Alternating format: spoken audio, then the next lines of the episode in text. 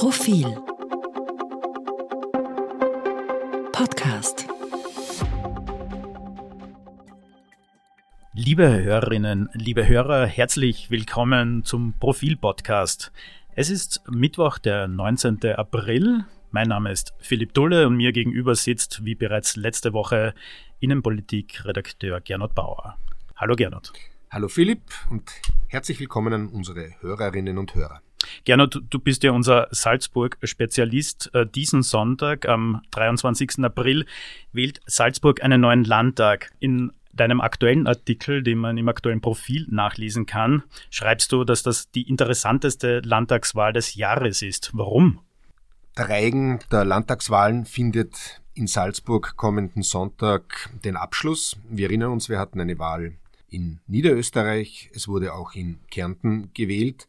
Jetzt warum ist die Wahl in Salzburg die interessanteste?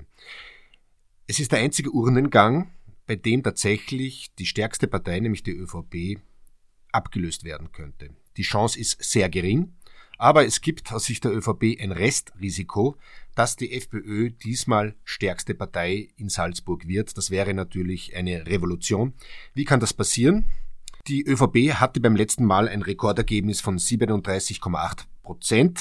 Das war natürlich nicht äh, der Verdienst des Landeshauptmanns Wilfried Haslauer. Damals war ja noch Sebastian Kurz äh, Bundeskanzler. War das durch, war das quasi seiner Strahlkraft geschuldet, dieses Ergebnis? Absolut. Es zeigen sogar die Ergebnisse und die Umfragen, dass kein anderes Bundesland, keine andere ÖVP als die Salzburger Volkspartei so von diesem Kurzeffekt profitiert hat. Und diese 37,8 Prozent, die Haslauer 2018 erreicht hat, wird er nicht halten können. Die Frage ist jetzt, wie weit wird die ÖVP äh, hinuntergehen? Sie hofft natürlich, dass sie über 30 Prozent bleibt, dann wird die FPÖ auch nicht stärkste Partei werden.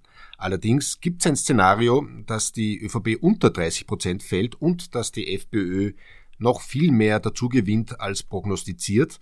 Und dann könnte wirklich das Ganze ein Kopf-an-Kopf-Rennen werden. Darum ist die Wahl in Salzburg die interessanteste des Jahres. Leidet der Landeshauptmann eigentlich unter den aktuellen Krisen oder liegt, oder liegt das auch äh, vor allem von Kanzler Nehammer und der Bundes-ÖVP ab? Es haben die Wahlen in Kärnten und in Niederösterreich gezeigt, dass alle Landeshauptleute unter diesen Krisen, unter diesen multiplen Krisen wirklich leiden. Es wird in Salzburg nicht anders sein. Etwas kann interessant werden dort. Äh, wir haben in Niederösterreich gesehen, dass die Folgen der Corona-Maßnahmen, vor allem der Impfpflicht, enorm waren. Also das wurde im Vorfeld der Niederösterreich-Wahlen von den Forschern so nicht wahrgenommen, sondern es war eher subkutan. Mhm. Und die Ergebnisse, die Analyse der Ergebnisse danach haben gezeigt, dass die Folgen der Corona-Krise, äh, der Widerstand der Bürger Bürgerinnen gegen die Maßnahmen viel größer waren und viel mehr nachhallen, als man geglaubt hätte. Wenn wir uns jetzt Salzburg anschauen, dann wissen wir, dass viele, viele Impfskeptiker in Salzburg waren. Also gerade im Flachgau und im angrenzenden oberösterreichischen Innviertel gab es sehr viele Gemeinden, wo die äh, Impfraten sehr gering waren. Drum glaube ich, gibt es ein Restrisiko, dass diese Krise, die Corona-Krise vielleicht noch nachhaltig ist und die ÖVP beschädigen können. Und wir erinnern uns, die Salzburger machen auch gern eine Revolution. Also im Jahr 2004 mhm. gelang es der SPÖ mit einer starken Spitzenkandidatin Gabi Burgstaller das Land umzudrehen von schwarz auf rot. Wir haben eine nicht mehr ganz so neue Umfrage des Meinungsforschers Peter Haig. Äh, Wenn es nach der geht, dann wird die SPÖ aber diesmal wahrscheinlich sogar auf den dritten Platz zurückfallen. Das erste Mal seit 1945 und die FPÖ auf Platz zwei kommen. Landeshauptmann Wilfried Haslauer schließt eine Koalition mit der FPÖ aktuell noch aus, aber wird er sich das nach der Wahl noch erlauben können? Das hängt natürlich von den Mehrheitsverhältnissen dann ab. Die FPÖ, du hast es gesagt, wird die SPÖ voraussichtlich überholen. Das ist dasselbe, was schon in Niederösterreich passiert ist. Warum äh, ist das ziemlich sicher? Bei der letzten Wahl in Salzburg äh, trat auch eine zweite freiheitliche Liste an von Karl Schnell. Das sind vier fünf Prozent am Markt sozusagen. Die wird Marlene Swarzig, die Spitzenkandidaten, sicher einkassieren. Mhm. Und die SPÖ hatte beim letzten Mal schon mit 20 Prozent ein historisch schlechtestes Wahlergebnis. Und das wird wahrscheinlich diesmal äh, sich noch weiter verschlechtern. Nicht allein die Schuld des Spitzenkandidaten David Ecker, sondern natürlich auch die Situation in der Bundes-SPÖ. Auf deine Frage hin, was macht dann Wilfried Haslauer? Also mehr noch als Johanna Mikl-Leitner in Niederösterreich gilt Haslauer als jemand, der eine Zusammenarbeit mit der FPÖ explizit ablehnt. Also nicht explizit vielleicht, aber doch ziemlich klar. Also er hat in den, er hat zwar offiziell nicht ausgeschlossen eine Koalition, aber er hat in seinem Wahlkampf regelmäßig so scharfe Kritik an Herbert Kickel und an Marlene mhm. Swatzek, der Spitzenkandidatin, geäußert, dass es fast auszuschließen ist, dass er das macht, beziehungsweise das wäre wirklich mit einem unglaublichen Glaubwürdigkeitsverlust für Haslauer verbunden. Aber ab ausschließen kann man natürlich nie etwas. Aber ist jetzt die SPÖ unter David Ecker zu schwach in Salzburg oder die FPÖ mit Marlene Swatzek zu stark? Wie immer in der Politik muss man sagen, beides trifft zu. Marlene Swatzek ist tatsächlich eine äh, Kandidatin, die sicher auch in die Mitte strahlt und nicht mhm. nur rechts die Klientel bedient. Und die SPÖ ist leider ähm, eine geschwächte Partei, seit sie den Landeshauptmann beziehungsweise damals die Landeshauptfrau verloren hat. Gabi Burgstaller war sicher eine starke Politikerpersönlichkeit. Ihre Nachfolger und auch David Ecker sind das nicht. Dennoch ähm, wird David Ecker, äh, auch wenn ein schlechtes Ergebnis einfährt, politisch überleben können. Warum? Ich gehe davon aus, dass Haslauer eine Koalition mit der SPÖ anstreben mhm. wird, so er eine Mehrheit mit den Sozialdemokraten hat. Auch Ecker wird in die Regierung wollen, weil er weiß, wenn ich dann Landeshauptmann Stellvertreter bin und Mitglied einer Bundes einer Landesregierung, dann wird mich meine Partei nicht ablösen können. Und denkbar wäre natürlich auch, wenn die Mehrheit nicht reicht mit ÖVP und SPÖ, dass sich Landeshauptmann Haslauer einen dritten Partner mhm. sucht. Aber jetzt hätte natürlich David Ecker hätte jetzt natürlich eine gute Ausrede für Sonntagabend, warum das Ergebnis so ausgefallen ist, wie es ausgefallen ist und kann das vielleicht auf die Bundespartei schieben. Auf der anderen Seite, wie wird der Ausgang der Salzburg-Wahl sich auf die Mitgliederbefragung der SPÖ auswirken? Kann man da schon was sagen dazu? Ja, David Ecker ist sicher hier auch ein Opfer seiner Bundespartei. Er gilt hier eigentlich als ähm, Unterstützer von Hans-Peter Doskozil, der war auch im Wahlkampf äh, zu Gast in Salzburg. Und natürlich hat dieses Ergebnis in Salzburg eine, indirekt, eine indirekte Auswirkung auf die Mitgliederbefragung der SPÖ auf Bundesebene. Warum? Es kandidiert in Salzburg auch ein kommunistischer Kandidat, Kai Michael Dankel. Mhm. Der hat laut der erwähnten Umfrage von Peter Haig durchaus realistische Chancen, dass er in den Landtag äh, kommt. Das ist das äh, Bündnis KPÖ Plus. Das KPÖ Plus, ja, das ist sozusagen, geht ursprünglich heraus aus äh, jungen Grünen, äh, Politikern, die sich vor einigen Jahren von den Grünen abgespalten haben und jetzt in Salzburg auch schon einen Gemeinderat stellen. Gelingt es der KPÖ Plus wirklich in den Landtag zu kommen, dann werden die Andreas Babler Anhänger in in der Bundespartei sagen, na, schaut's her, das ist möglich mit einem linken Kandidaten, mhm. weil Andreas Babler vertritt ja auch explizit linke Positionen. Ein Erfolg der Kommunisten in Salzburg würde wahrscheinlich Andreas Babler Auftrieb verleihen. Jetzt müssen wir vielleicht äh, von links nochmal nach äh, rechts springen. Wir haben schon über Marlene Swarzek gesprochen. Quasi dieser Erfolg, dieser Umfragenerfolg, den sie bisher hatte, ist das hauptsächlich quasi ihr Verdienst? Ist es ein Verdienst der Bundes-FPÖ, dass die aktuell so gut da liegen? Oder hilft es ihr auch quasi, dass die FPÖ vielleicht überhaupt weiblicher wird? Letzteres kann man bejahen. Also wenn man sich die Detailergebnisse der FPÖ ansieht und wenn man mit ähm, freiheitlichen Politikern im Hintergrund ein bisschen spricht, sagen die ganz deutlich, dass die FPÖ verstärkt auch weibliche Wähler anspricht mhm. und darunter vor allem jüngere weibliche Wähler. Also bisher sagte man ja, die FPÖ ist die Partei der jungen Männer was die Wähler betrifft, ist sie natürlich mehrheitlich immer noch, aber langsam wird die FPÖ auch für weibliche Wähler attraktiv. Ich glaube, dass die guten Aussichten der FPÖ in Salzburg schon auch das persönliche Verdienst von Marlene Swarzig ist.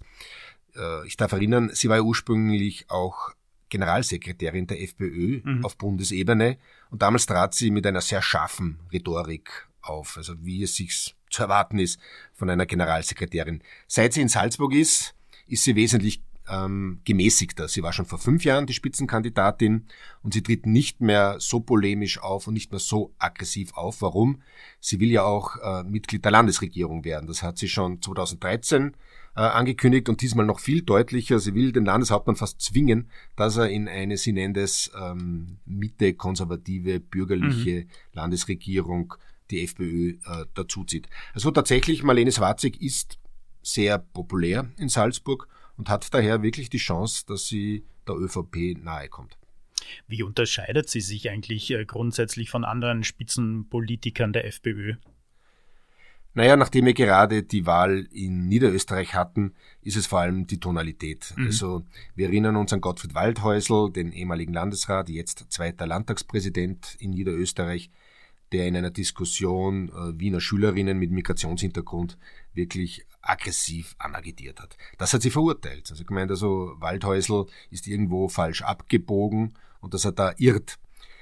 Jetzt soll man sich aber nicht täuschen. Also inhaltlich, glaube ich, würde ich schon äh, auch sagen, ist Zwatzek auf Waldhäusl Kurs natürlich und vertritt auch den Kurs des Herbert Kickel. Aber sie tritt in der Tonalität gemäßigter aus. Aber es gibt tatsächlich derzeit schon die Kickel-FPÖ.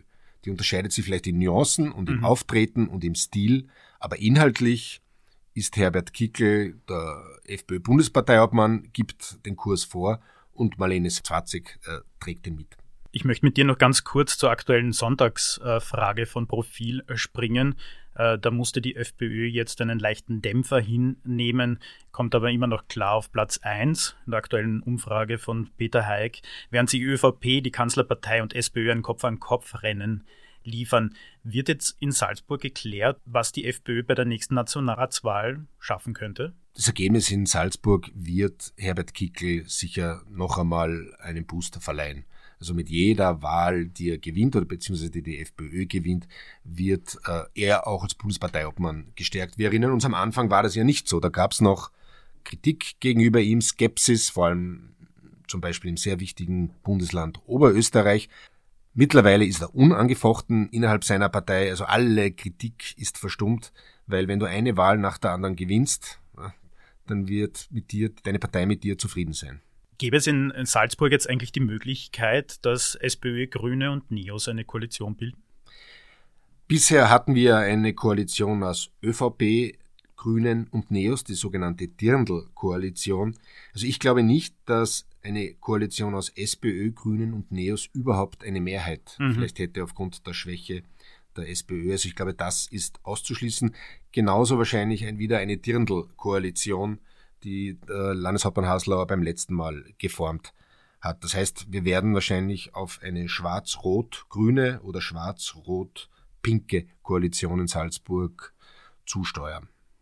Könnte die Salzburg-Wahl jetzt auch schon ihre Schatten auf die Grünen und die Neos werfen, wenn man, wenn man die Nationalratswahl 2024 denkt? Ja, was die Grünen betrifft, äh, zeigt sich wieder ein Prinzip. Also sehr viele wollen Klimaschutz und Umweltschutz, aber wenige wählen ihn dann auch. Mhm. Also wir haben eine deklarierte Partei, die für Klimaschutz und Umweltschutz steht, aber sie wird auch in Salzburg wieder nur an die 10 Prozent erhalten. Also nur äh, 10 Prozent sind im Vergleich österreichweit ein gutes Ergebnis. Allerdings hatten die Grünen sogar schon einmal 20 Prozent, muss man sich denken, in Salzburg. Da waren sie eine richtige Mittepartei. Es ist trotz allem das Klimaschutzthema etwas, das vor allem Eliten nach wie vor anspricht, besser gebildete äh, Wähler und vor allem Wähler und Wählerinnen in der Stadt. Also die Grünen werden vor allem in der Landeshauptstadt und in den größeren Bezirkshauptstädten in Salzburg punkten. Ähnlich ist es bei den Neos. Auch die Neos äh, äh, bekommen ihre Wählerstimmen vor allem aus der Landeshauptstadt Salzburg. Und auch für sie gilt, dass sie ein Angebot sind an besser gebildete und besser verdienende Schichten und dass sie immer ein bisschen zittern müssen, ob das ausreicht, äh, um wieder in den Landtag zu kommen oder auch in eine Nationalratswahl zu kommen. Neos sagen mittlerweile, na, wir haben schon auch einen Kernwählerstock. Mhm. Also es kann uns nicht passieren, wie seinerzeit im liberalen Forum, dass wir wieder hinausfliegen aus dem Landtag oder aus dem oder gar aus dem Nationalrat. Aber es hängt immer wieder von den Rahmenbedingungen ab. Wenn es zu einer unglaublichen Zuspitzung kommt, zwischen, zum Beispiel wie jetzt in Salzburg, zwischen ÖVP und FPÖ, dann könnten sich schon einige bürgerliche Wähler überlegen, na, beim letzten Mal habe ich die Neos zwar gewählt, aber vielleicht kriegt jetzt Wilfried Haslauer meine Stimme, weil ich möchte, dass die ÖVP stärker bleibt als die FPÖ. Und äh, wenn man sich KPÖ Plus anschaut, dann sieht man natürlich auch, dass da auch noch Wählerpotenzial liegt. Äh, in Salzburg hatten wir auch eine sehr geringe Wahlbeteiligung. Also 35 Prozent mhm. der Salzburgerinnen und Salzburger gingen beim letzten Mal nicht zur Wahl. Und auf dieses Nichtwählerreservoir zielen fast alle Parteien ab. Mhm. Vor allem die Kommunisten, hoffen, dass sie sich dort bedienen können. Die Neos hoffen, dass sie sich da bedienen können, aber auch die FPÖ äh, kalkuliert, dass bei den Nichtwählern vom 2018 etwas für sie zu holen sein wird. Es wird auch interessant sein, ich weiß nicht, ob man das dann rausdestillieren kann, ob es tatsächlich Wähler gibt, die vielleicht von der FPÖ sogar zu den Kommunisten mhm. gehen. Also mhm. sie sprechen ja doch, die Kommunisten sprechen sehr die Teuerung an, vor allem die Wohnungsnot und die hohen Mieten und richten sich auch ein, an eine Wählerschicht, der es nicht so gut geht. Also vielleicht wird sogar die eine oder andere Stimme der FPÖ zu den Kommunisten wandern. Lieber Gernot, äh, vielen Dank für deine Analyse. Liebe Hörerinnen, liebe Hörer, vielen Dank äh, fürs Zuhören. Wir werden am Sonntag auf profil.at von der Wahl berichten. Gernot, du wirst auch deinen Beitrag leisten und eine Analyse dazu schreiben. Und es wird dazu auch noch einen Podcast mit Meinungsforscher Peter Heik geben, den wir dann zeitnah am Sonntagabend veröffentlichen werden. Gernot, vielen Dank und bis zum nächsten Mal. Vielen Dank.